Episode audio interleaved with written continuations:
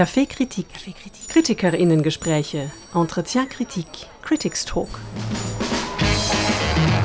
Salü und herzlich willkommen vom 75. Locarno Filmfestival direkt von der Piazza Grande. Vier FilmkritikerInnen sprechen heute über Lola von Andrew Lack. Der Film läuft im diesjährigen Wettbewerb Fuori Concorso außer Konkurrenz. Wir blenden kurz nach England in das Jahr 1940. Lola heißt eine Maschine, die die Geschwister Thomasina und Martha konstruiert haben. Sie können damit Radio- und TV-Sendungen aus der Zukunft empfangen. Einerseits hören sie damit schon Punkrock, andererseits auch Nachrichten über den Zweiten Weltkrieg, der gerade eskaliert.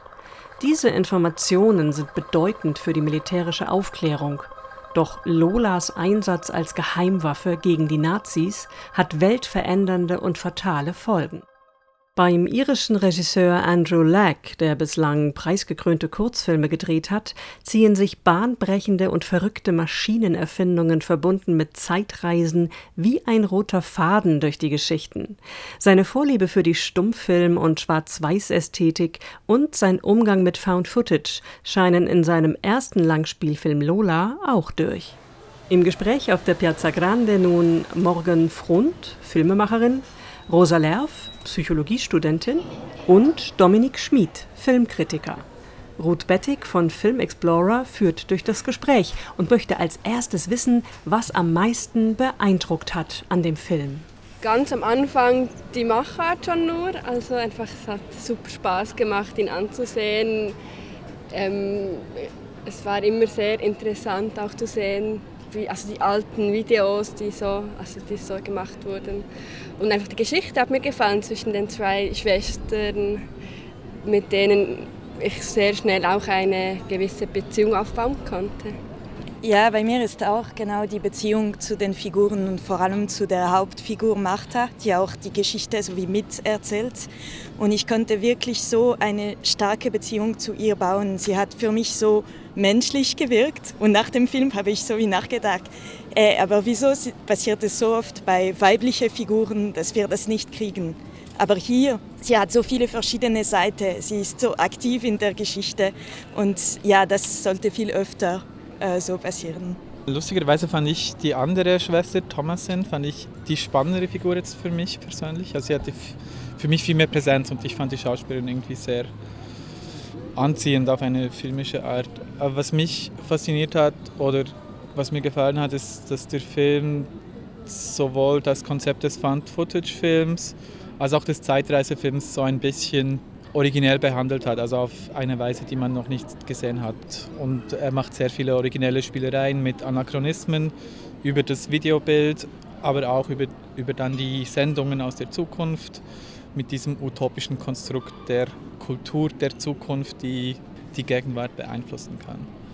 Mich hat eigentlich auch gerade das fasziniert, wie man durch diese Art auch rein filmisch, wie man wie die Geschichte neu erzählen kann. Also Geschichte überhaupt, es ist ja auch eine persönliche Geschichte zwischen diesen beiden Schwestern. Es gibt eine kleine Liebesgeschichte drin und gleichzeitig ist es wie, wir haben Archivmaterial gesehen, das man irgendwo schon gesehen hat, aber so präsentiert und den Bezug dazu äh, habe ich bis jetzt wirklich auch in dieser originellen Art und Weise visuell umgesetzt noch nie gesehen. Könnte man diesen Film auch als eine Art Musikclip verstehen.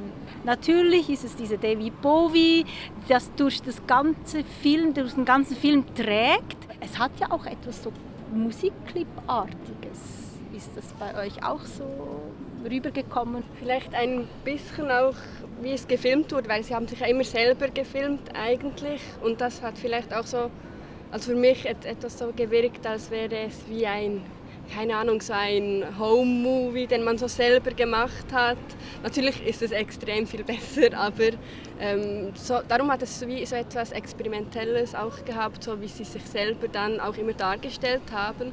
Und bei einem Musikvideo ist es ja manchmal auch so, dass wie die Person die stellt sich selber dar und die kann dann ihren Text dann so darstellen, wie sie es genau will. Aber an das habe ich jetzt nicht gedacht, als ich ihn gesehen habe, aber ja.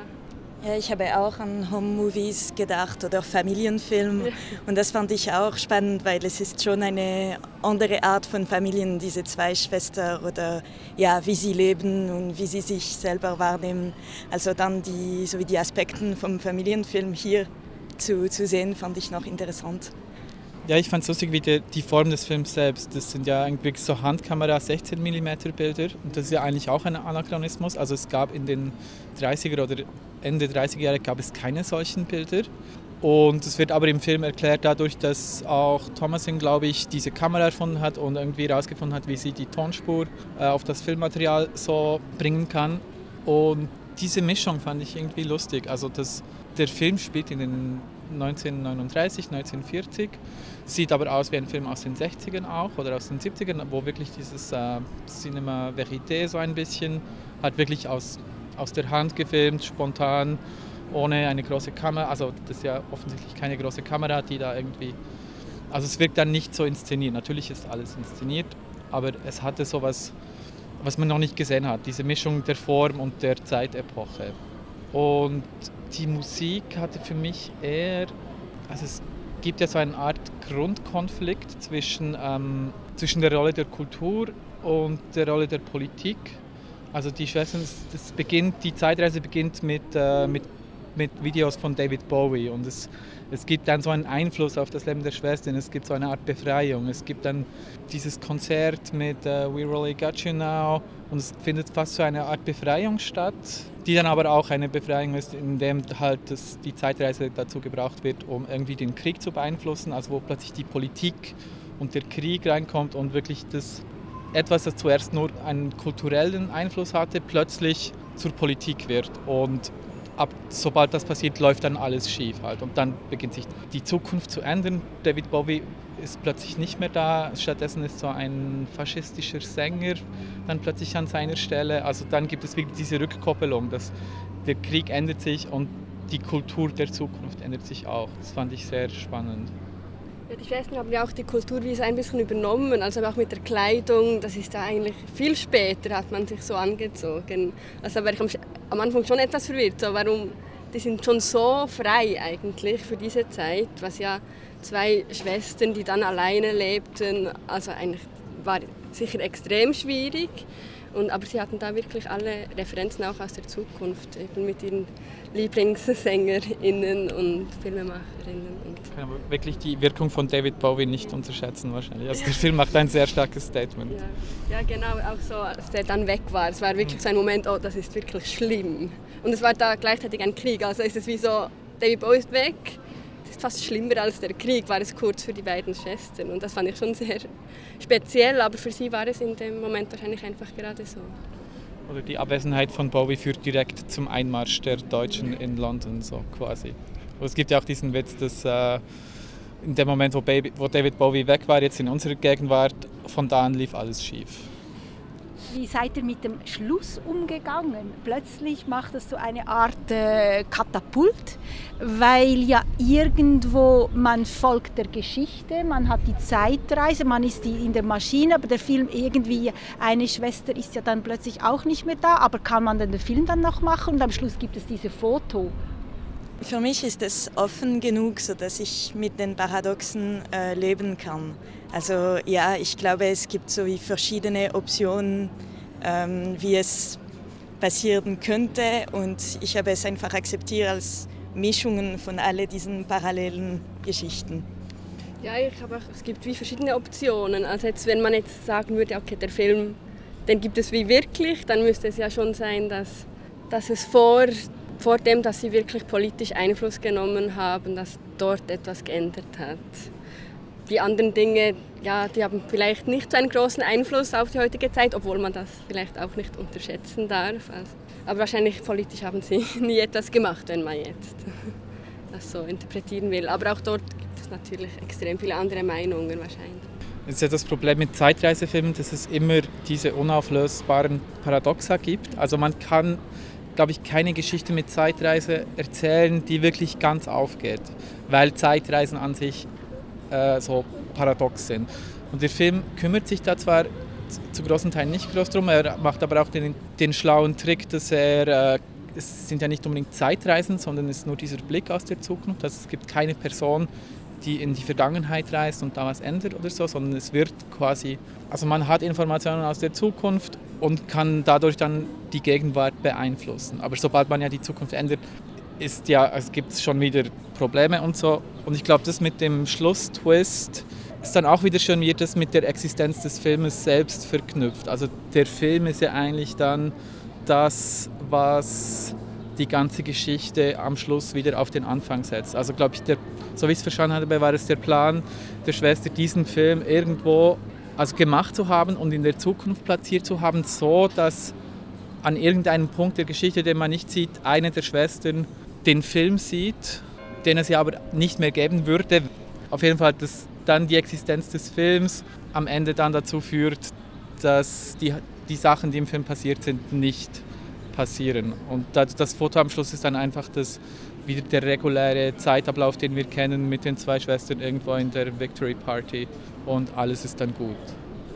Wie habt ihr diese bewegte Kamera äh, wahrgenommen? War das eher etwas Störendes? War da ständig etwas Bewegung drin? Man musste immer irgendwie wieder neu gucken. Man musste verpassen, dass man den Text nicht verliert. Wie ist das bei euch äh, angekommen? Also ich fand es eigentlich sehr angenehm. Also es, es war mal etwas anderes, auch als sonst immer, also Festivalfilme. Ich habe vorher ein paar gesehen, die sehr statisch waren, sehr viele lange Bilder. Darum habe ich es eigentlich gerade sehr angenehm empfunden. Also es ist immer etwas, eine Bewegung und ich fand es einfach wirklich sehr schön, dass sie sich selber gefilmt haben. Also auch dann der kleine Junge, der dann ja mal die Kamera nimmt und sie sagt ihm, ja, jetzt musst du auf meine Hände, weil dort passiert etwas. Also ich fand das alles eigentlich sehr schön und es hat, also ich fand es eher gut, dass, dass es irgendwie gestört hat. Ja, also mir hat es auch sehr gefallen und ich hatte auch äh, den Eindruck, so wie mitzumachen. Und das finde ich äh, sehr spannend, wenn es um weibliche Figuren geht, weil wir schauen sie nicht nur, wir erleben die Geschichte mit ihr, wir schauen durch ihren Blick. Das finde ich sehr stark bei dem Film. Hm, ich glaube, es wird mit den, also ich fand einerseits die Bilder ästhetisch schön, also schöne Bilder, schöne Bewegungen, es eine gewisse Unmittelbarkeit des Lebens, was man sonst äh, halt in Filmen, die in den 30ern spielen, da ist es halt wirklich sehr, immer sehr kontrolliert, man hat statische Bilder, man hat traditionelle Aufstellungen und Schnitt und das war halt da nicht. Da, schon daher war es etwas Neues und hat, konnte dadurch auch eine Intensität entwickeln, die auch die Beziehung der Schwestern zueinander widerspiegelte aber gleichzeitig auch so ein bisschen, äh, also die Energie zwischen den Schwestern die hat mich so ein bisschen an die, so nicht 20er, an den Aufbruch der 20er erinnert und Thomas erinnert mich so ein bisschen auch vom Aussehen an Annemarie Schwarzenbach erinnert und so diese, ja diese Energie, die fand ich sehr, äh, fand ich sehr schön. Und ich finde auch, dass der Film eben das gut erklärt, warum er, warum er das kann. Also warum er plötzlich diese Ästhetik in eine Erzählung aus den 30ern reinnehmen kann aus verschiedenen Perspektiven, glaube ich, ist es wirklich ein Film, den man hier in Locarno nicht verpassen mhm. sollte. Ja, das würde ich auch sagen. Und gerade auch, weil halt als historischer Film zeigt er doch irgendwie ein historisches Setting auf eine, auf eine neue Weise. Und das finde ich eigentlich immer spannend, wenn Filme einen neuen Blick auf die Vergangenheit finden. Weil die Vergangenheit sieht nicht, sah nicht so aus wie in historischen Kostümfilmen. Also die, die Geschichte hat sich weder so bewegt, noch hat sie sich für die Leute damals so angefühlt. Ähm, also wir, wir können nicht wissen, wie sich eine ein historisches Setting für die Leute damals angefühlt hat, aber man kann verschiedene Varianten zeigen und, und sich selber dann fragen, wie, wie, war ein historisches, wie ein historisches Empfinden sein hätte können. Warum denkst du, Morgan, was würdest du sagen, warum sollte man diesen Film hier nicht verpassen in Locarno?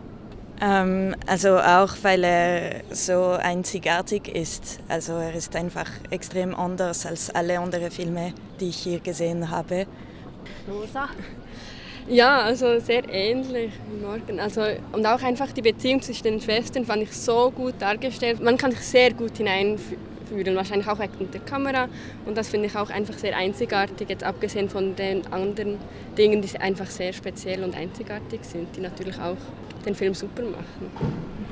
Ja, ich glaube, das macht genug Spaß, Lola hier in Locarno zu sehen oder auch sonst, wenn er dann auftaucht. Café Kritik ist eine Produktion von Film Explorer. Redaktion und Sprecherin Jeanette Wolf.